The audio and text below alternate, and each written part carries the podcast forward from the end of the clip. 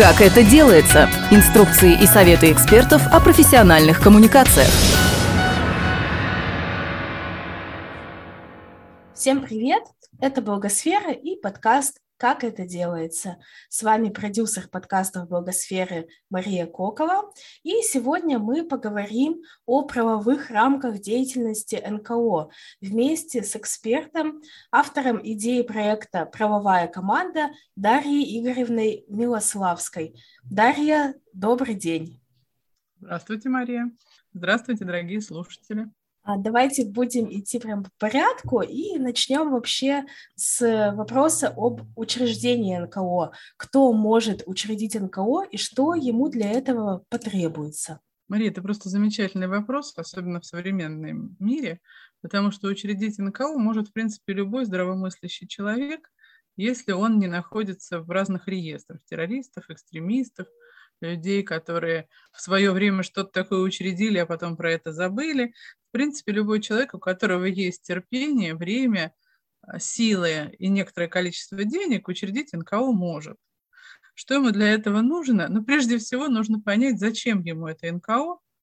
И если он все-таки понимает, что он хочет, например, э, создать фонд для того, чтобы собирать деньги и реализовывать какие-то важные благотворительные программы, или создать автономную некоммерческую организацию, чтобы оказывать услуги в разных областях. Э, он, э, этот человек, должен как-то взвесить, насколько хватит у него сил для того, чтобы не просто документы написать, и то придется ему, наверное, советоваться с юристами, не просто подождать решения Минюста, которое на первый раз может быть и не самым приятным, потому что не с первого раза – многие регистрируют организацию. Нужно подумать о том, где будет находиться организация, где будет он искать деньги на бухгалтера, если он сам будет еще и руководителем в этой организации и, естественно, денег получать пока сам не будет. То есть для того, чтобы создать организацию, в принципе, препятствий-то законных не очень много. А вот э, таких препятствий жизненных, исходя из нашего большого опыта консультирования и тех людей, которые хотят создать организацию, тех, кто давно создал, конечно, препятствий довольно много, и если человек настолько вдохновлен своей идеей, что он хочет организацию создать и все эти препятствия преодолеть, то у него это, безусловно, получится. А если на каком-то моменте он споткнется, то, ну, наверное, ему надо еще немножко эту идею как-то обдумать и созреть. Расскажите, пожалуйста, ради какой деятельности э, заводит НКО и вот с точки зрения права вот коммерческая организация и некоммерческая, в чем глобальное отличие? Ну, я вам так скажу, наверное, глобальных отличия три. Первое и самое главное – это цель создания такого юридического лица, как некоммерческая организация. У некоммерческой организации не бывает целью зарабатывания денег. А у коммерческой организации как раз именно эта цель является основной. Вторая черта, которая отличает некоммерческие организации от коммерческих, это ограниченная правоспособность. У некоммерческих организаций, к сожалению, вот, ну, не очень красивое словосочетание, да, ограниченная правоспособность, как будто у меня там ограниченные какие-то вот э, поля моей деятельности. А на самом деле это так и есть, потому что если в уставе э, есть определенные виды деятельности и определенные цели, то мы ни в коем случае не можем выйти за их рамки. Бывает такое, что некоторые пытаются заступить, но это до поры до времени, пока их не поймают.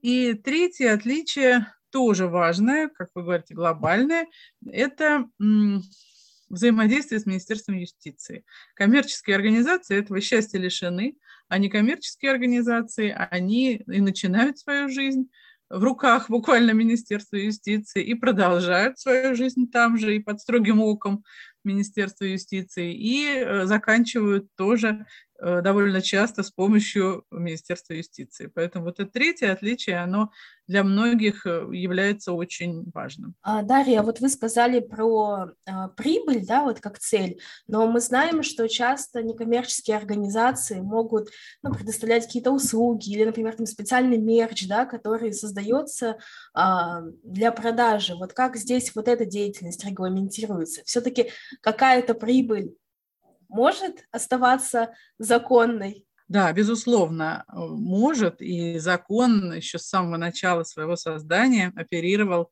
э, такой фразой некоммерческая организация может осуществлять в первоначальном варианте было предпринимательскую деятельность, сейчас э, деятельность, приносящую доход, но та прибыль, которая от этой деятельности может получиться, не всегда она получается, она ни в коем случае не распределяется между учредителями и участниками организации, а направляется исключительно на те цели, ради которых организация создана. И, конечно, есть ограничения, потому что э, заниматься деятельностью, приносящей доход, например, фонду, который создан для помощи детям,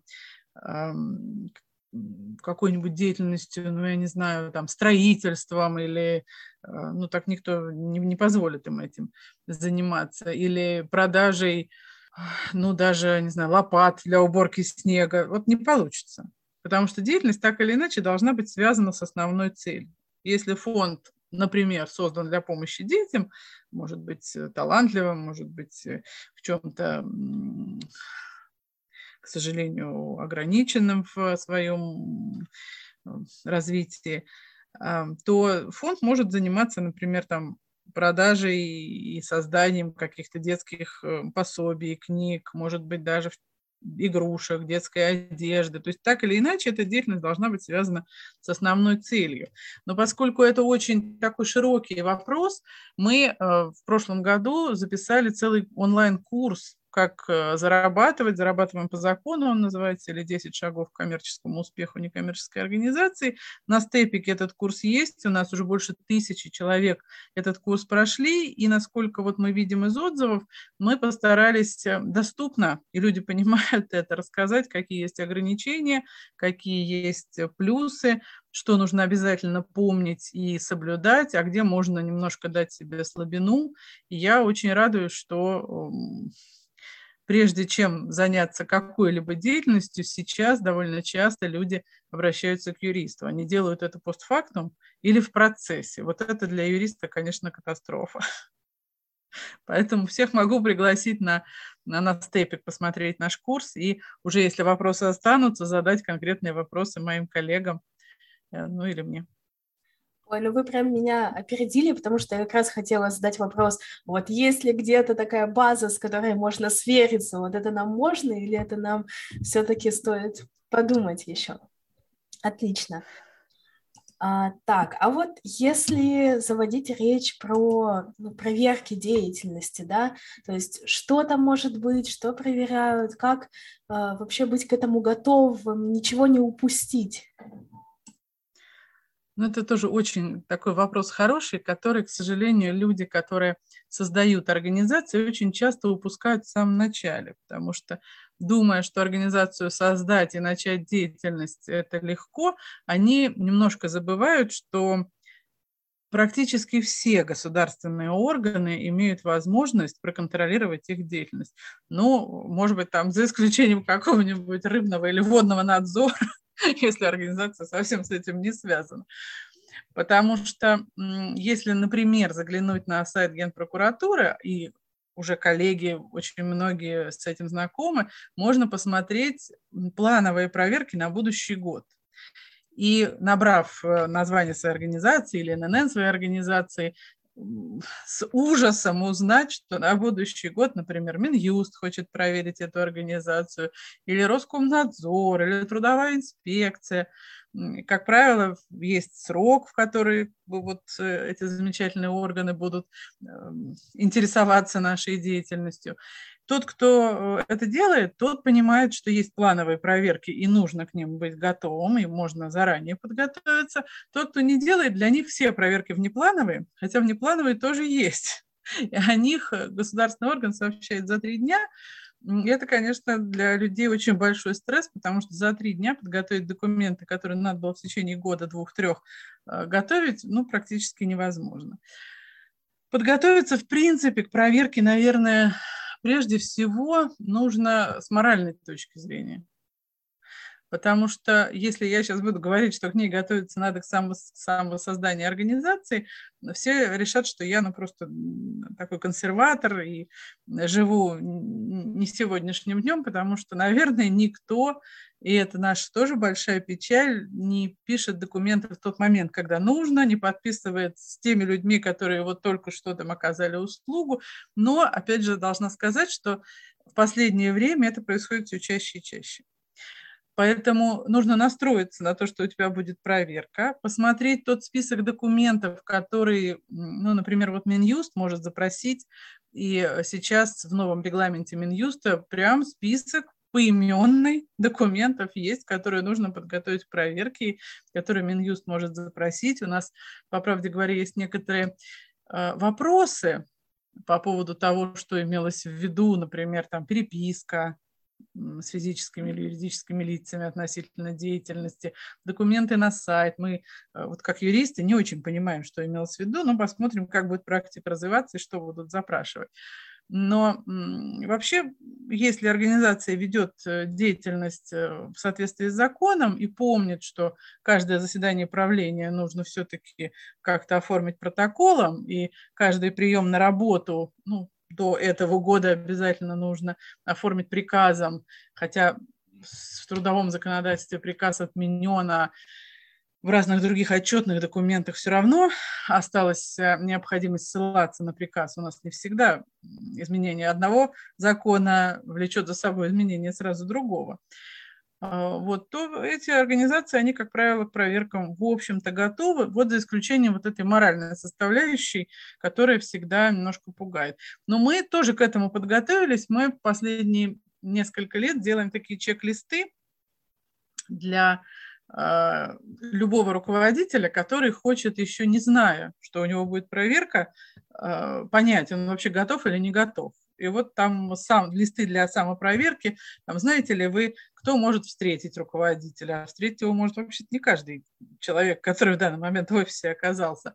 А какие документы могут запросить, что должен показать проверяющий, всех ли проверяющих можно пустить. Если э, руководитель как-то заранее уже увидит, какие есть вопросы, и какие ответы, и где он ошибся, скорее всего, как-то к проверке он будет более подготовлен. И мы, в общем, стараемся, чтобы эти листы были... Ну, раньше мы это делали просто в Гугле, а сейчас в Инстаграме с картинками. Потому что без картинок, в общем, люди сейчас мало что смотрят. Вот мы даже эту тему хотим как-то раскрасить. Даже до личного обращения к вам можно уже э, получить много такой информации э, собранной. Это очень классно. Ну, обычно люди так не делают. Обычно они сразу обращаются, когда уже понимают, что до проверки осталось, э, ну, в лучшем случае, там, дней 10. Вот это такой более частый случай, чем заранее посмотреть, изучить, вопросы сформировать. Это редко бывает. Может быть, наши... Но мы все равно рады помочь всегда. Может быть, наши слушатели такие, так, точно, нужно, нужно заранее посмотреть, пока это не нависло такой близкой какой-то истории. А вот что касается отчетов, да, которые подаются в Минюст, вот как вообще, как часто, что они должны включать, как вот тоже не забыть э, какие-то, может быть, детали, чтобы не было в будущем проблем. Ой, это такая, знаете, боль всех отчеты, особенно отчеты в Минюст последние несколько лет, потому что э, формы меняются немножко, э, на сайте, на портале Минюста они обновляются не сразу, и я просто должна напомнить нашим коллегам, что 15 апреля не за горами, 15 апреля хочешь, не хочешь, по новым формам, которые вступят в силу 1 марта, нужно будет сдать отчет, сейчас чуть подробнее скажу, но должна, наверное, благотворительная организация предупредить, что 31 марта тоже не за горами, а у благотворительных организаций есть дополнительная отчетность о реализации благотворительных программ, о руководящих органах, которую все благотворительные организации обязаны сдать э, вот э, в конце марта в Минюст. И довольно часто организации об этом забывают, потому что это так не напоминается ни самим Минюстом, ни э, юристами. Э, и когда идет проверка Минюста, к сожалению, многие благотворительные организации в качестве замечания получают вот э, такое неприятное напоминание о том, что у них в течение последних лет не сдана вот эта дополнительная отчетность для благотворительных организаций. Что касается отчетности в Минюст, э, она состоит для обычных организаций из э, форм, которые э, утверждены приказом Минюста.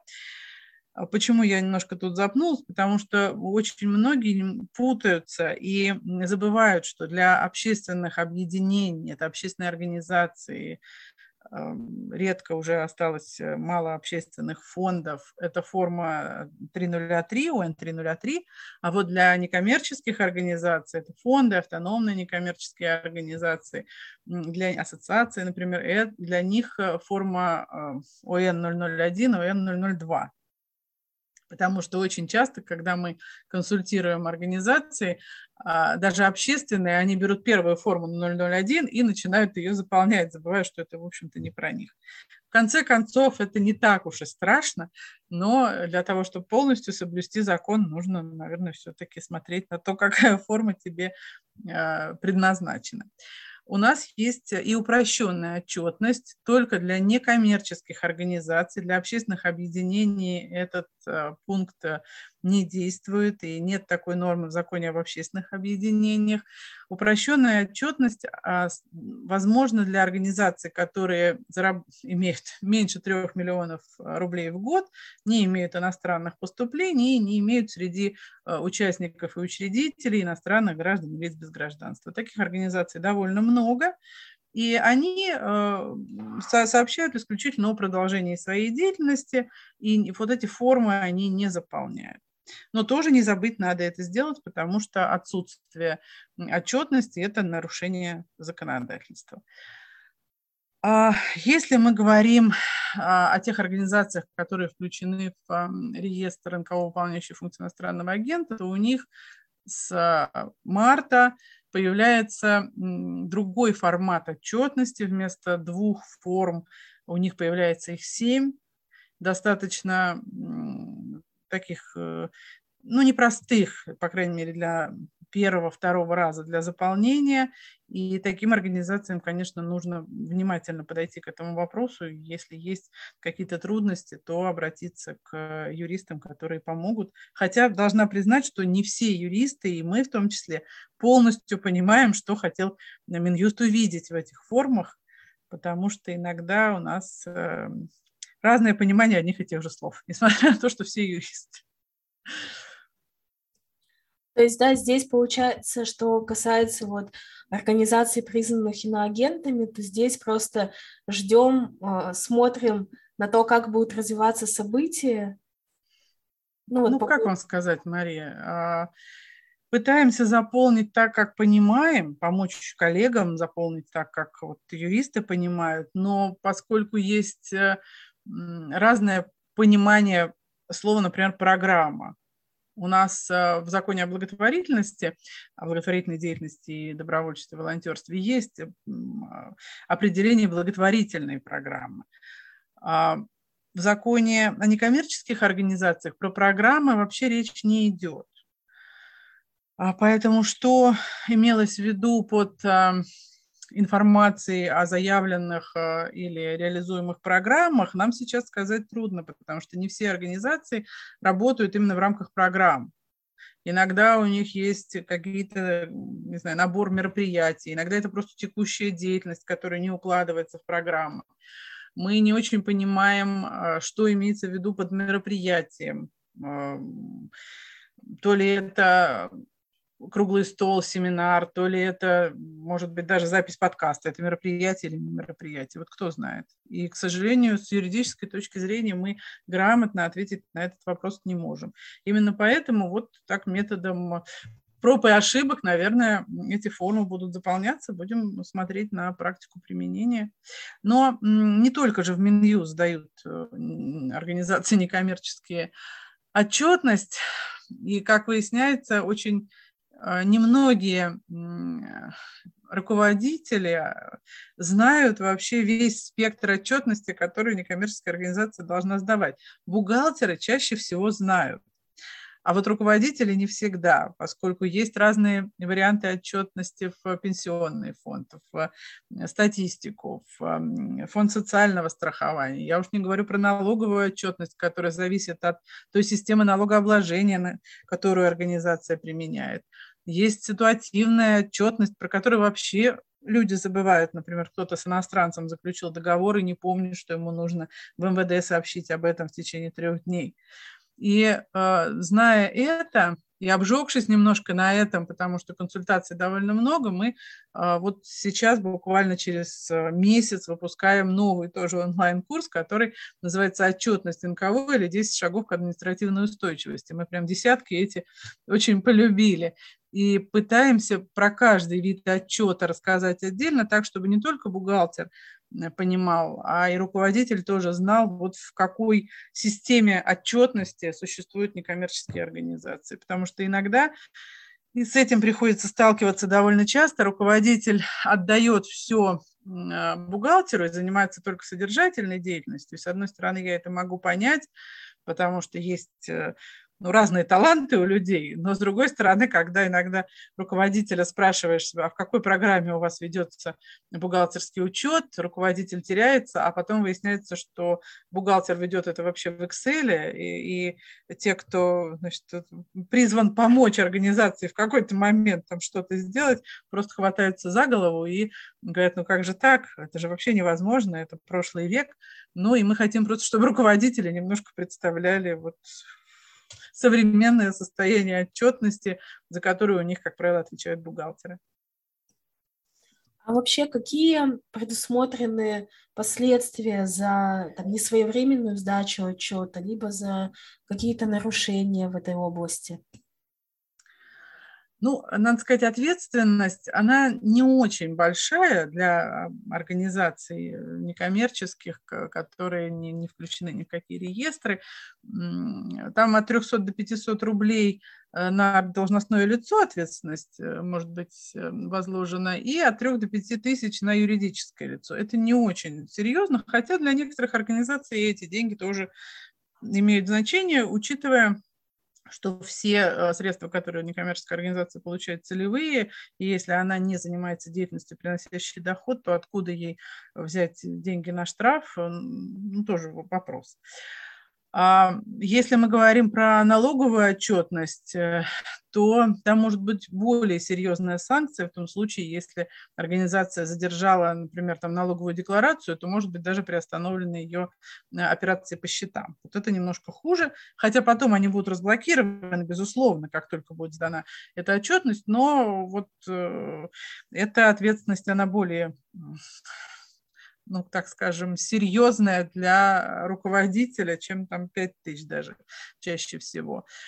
А, если мы говорим об организациях, которые внесены в реестр выполняющих функции иностранного агента, там, к сожалению, сотни тысяч за несданный отчет. Поэтому мы всегда напоминаем этим организациям о том, что нужно сдать, не забыть и аудит пройти, поскольку для них это, конечно, очень серьезные могут быть финансовые потери. А, я бы здесь еще хотела отдельно да, поговорить как раз про э, организации, внесенные э, в, в реестр иноагентов, потому что это такая, наверное, сейчас одна из самых больных тем. Э, вот хочется разобраться, а из-за чего действительно а, можно попасть вот в этот реестр? Только ли из-за а, какого-то иностранного финансирования или есть еще какие-то пункты? Ну, по закону у нас есть два необходимых условия, при которых Министерство юстиции может включить организацию в реестр НКО, выполняющих функции иностранного агента. Первое условие – это получение денег и иного имущества от иностранных источников.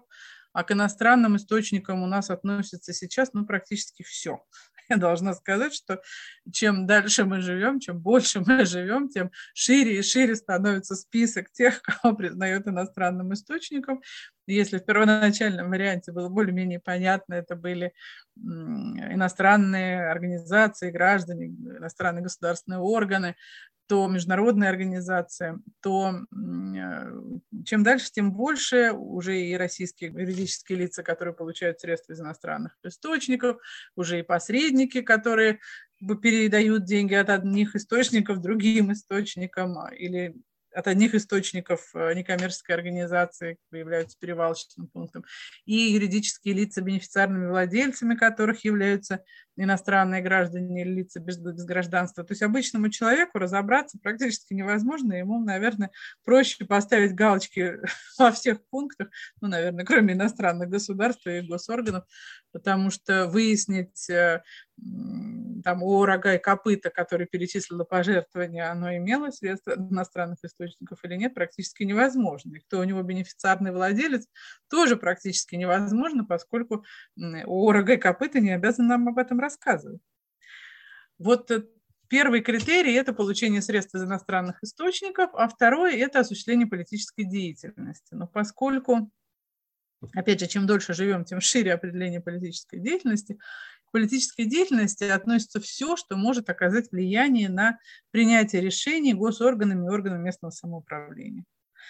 Э, если раньше такой детализации не было, то сейчас это и круглые столы, и дискуссии, и э, там, распространение информации, в том числе в интернете – то есть довольно такой широкий перечень того, что может быть признано политической деятельностью в самых различных сферах.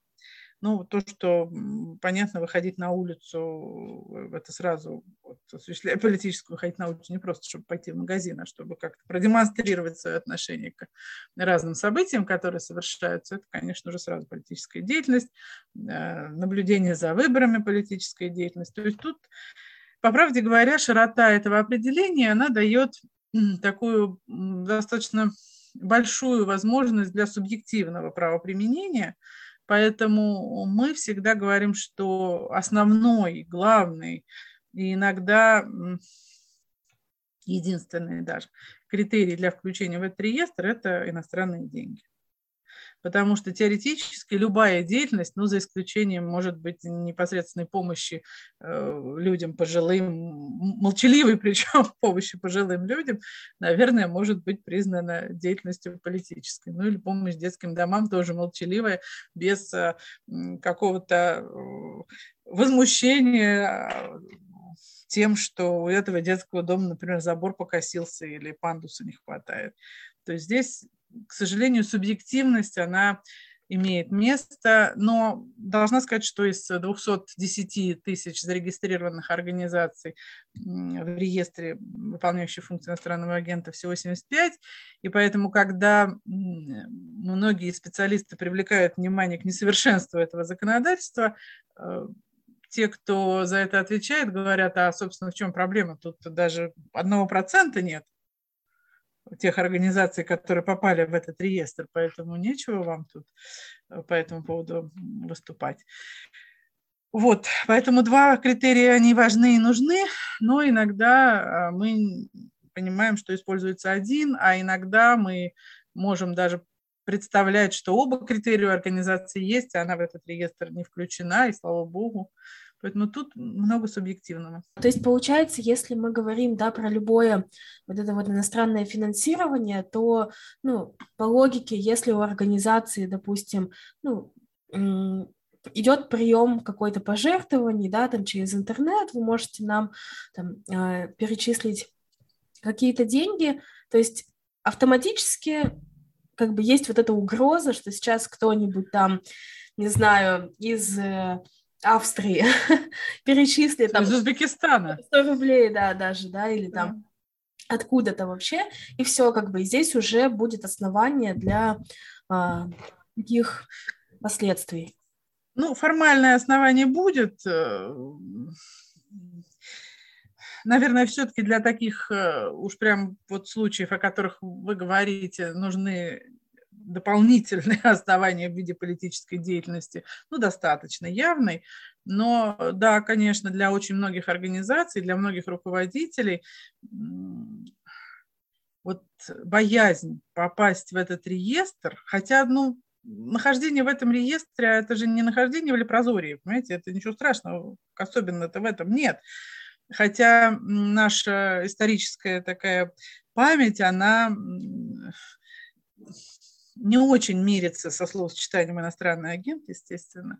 Поэтому для многих руководителей боязнь попадания в этот реестр, она существует и очень такая, а, даже не завуалированная.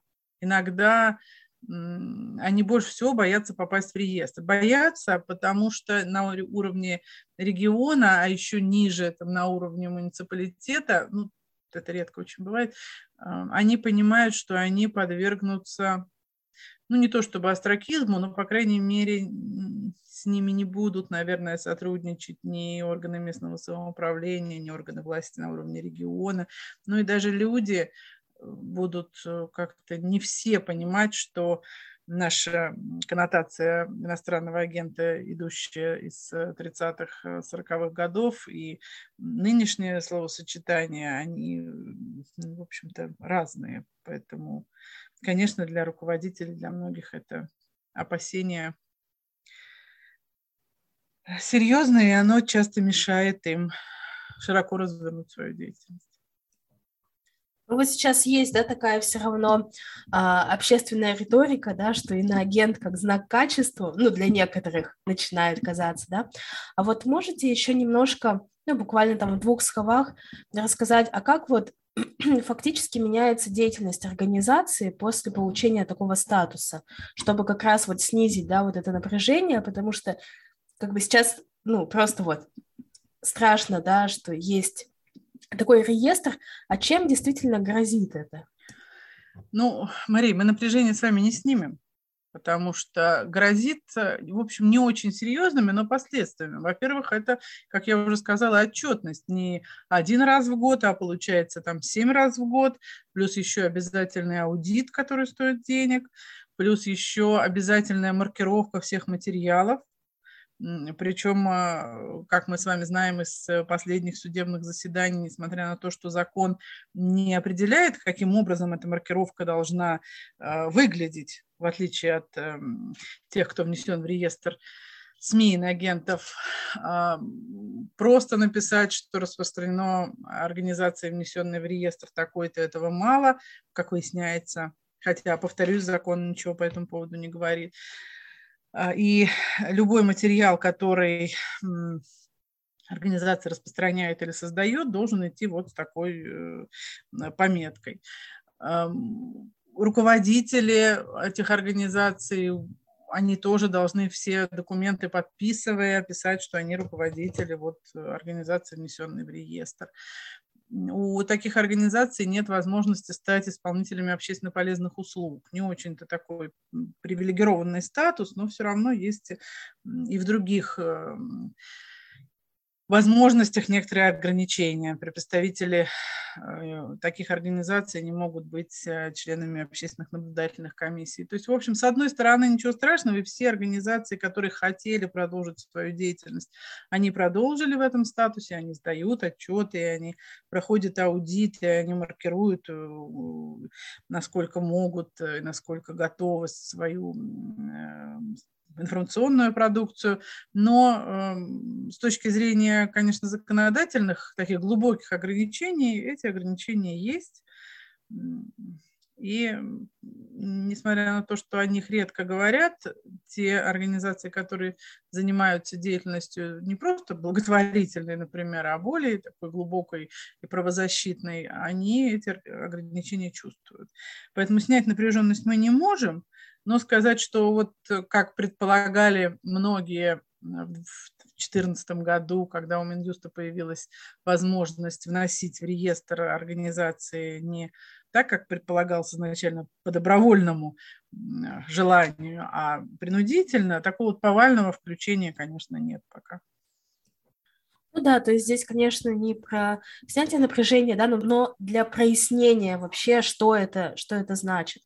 То есть это все равно хотя бы какая-то опора, чтобы понимать, а что случится, если. Что случится, если? Прежде всего будет штраф. Штраф будет достаточно большой за то, что организация, получив иностранные деньги и осуществляя, по мнению Минюста, политическую деятельность, не заявила сама о э, включении в э, реестр, не написала заявление вот штраф, он, к сожалению, как правило, неминуем, и это очень печально. Не хочется, чтобы мы с вами заканчивали на такой грустной ноте. Я часто, когда разговариваю с руководителями организации, я им всегда напоминаю картину Серова. э, похищение Европы. Помните, когда, да. значит, Зевс превратился в быка и быстренько, значит, умыкнул ее.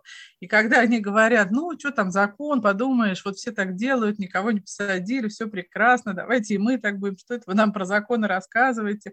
Я вот эту картину им прямо вот на экран и говорю, обратите внимание, что, что позволено Юпитеру, не позволено быку, не надо предполагать, что если кому-то удалось избежать ответственности за нарушение или кто-то нарушает бывает, или сознательное такое бывает, или по незнанию, и никто еще не проконтролировал это. Не надо думать, что у вас тоже все будет хорошо. Поэтому я всегда очень прошу прежде чем принять какое-то решение, посоветуйтесь с юристом. Не знаете нас, не, не доверяете нам, посоветуйтесь с юристом, которому доверяете.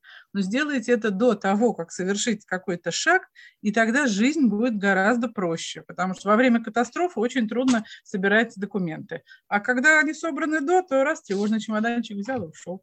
Поэтому всем очень пожелаю заранее озаботиться необходимостью, ну, по крайней мере, понимания тех рамок законодательства, в которых можно жить спокойно, и спокойно жить. Ну, предупрежден, значит вооружен, как говорится. Дарья, спасибо большое за эту беседу. Мы с вами очень здорово все а, успели обсудить, и а, мы дадим в описании к этому выпуску ссылки, по которым вы можете ознакомиться с материалами, о которых Дарья упоминала. Наверняка найдете для себя а, полезную, важную информацию.